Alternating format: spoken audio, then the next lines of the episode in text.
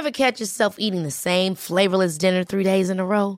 Dreaming of something better? Well, HelloFresh is your guilt-free dream come true, baby. It's me, Kiki Palmer.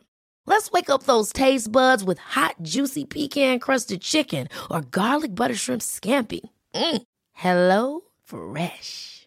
Stop dreaming of all the delicious possibilities and dig in at HelloFresh.com. Let's get this dinner party started.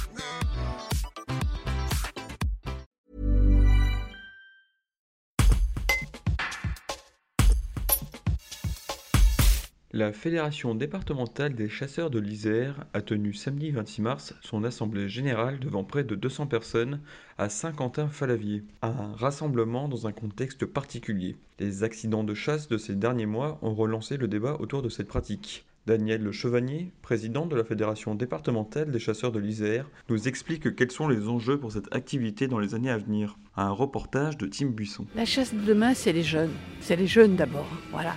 Alors, je sais qu'il faut qu'on emmène tout le monde. On a un contingent de personnes âgées. La moyenne d'âge sur euh, l'Isère, je crois que c'est 54 ans. Mais on a beaucoup, beaucoup de jeunes qui viennent à la chasse. Il faut répondre à cette envie cette envie d'authenticité, cette envie de retour à la nature par la chasse, pour des jeunes qui parfois sont, urbains. Donc comment on on leur explique ce qu'est la chasse, comment on leur apprend à aimer la chasse, comment on les, on les guide, comment on, les accompagne dans leurs premiers pas dans la chasse. Euh, et c'est eux l'avenir de la chasse en fait. Et c'est pour ça que vous avez pu voir que cette Assemblée générale est tournée vers la modernité avec euh, un dynamisme qui, qui je l'espère, correspondra à, à la vision que pourraient avoir les jeunes d'une gestion de la chasse dans notre département.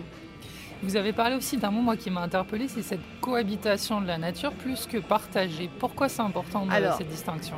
J'irais même plus loin, c'est même plus loin que la cohabitation, c'est le vivre ensemble. Quand on cohabite, on est parfois un petit peu, on habite les uns à côté des autres.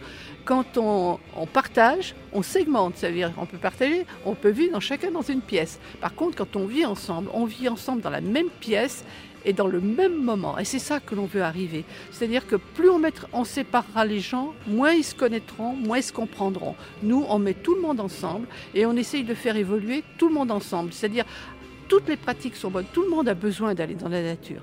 Euh, c'est vrai que nous, nous avons une arme et nous pouvons comprendre qu'il y a un sentiment d'insécurité quand on nous rencontre.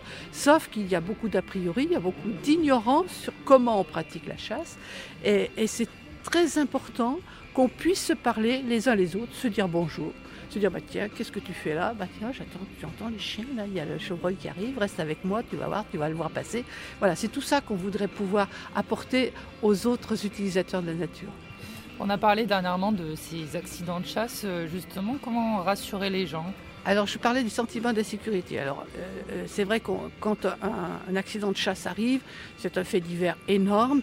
Et je peux vous dire que nous-mêmes, chasseurs, nous sommes très consternés de voir que malgré tous les efforts que nous faisons en matière de sécurité, de formation, il y a encore des accidents, je dis bien des accidents, euh, du fait de la pratique, comme il peut y avoir euh, un accident de la route, comme il peut y avoir un accident de ski, parce qu'il y a un moment, il y a un impondérable qu'on n'a pas maîtrisé, et il y a un facteur humain aussi qu'on ne maîtrise pas.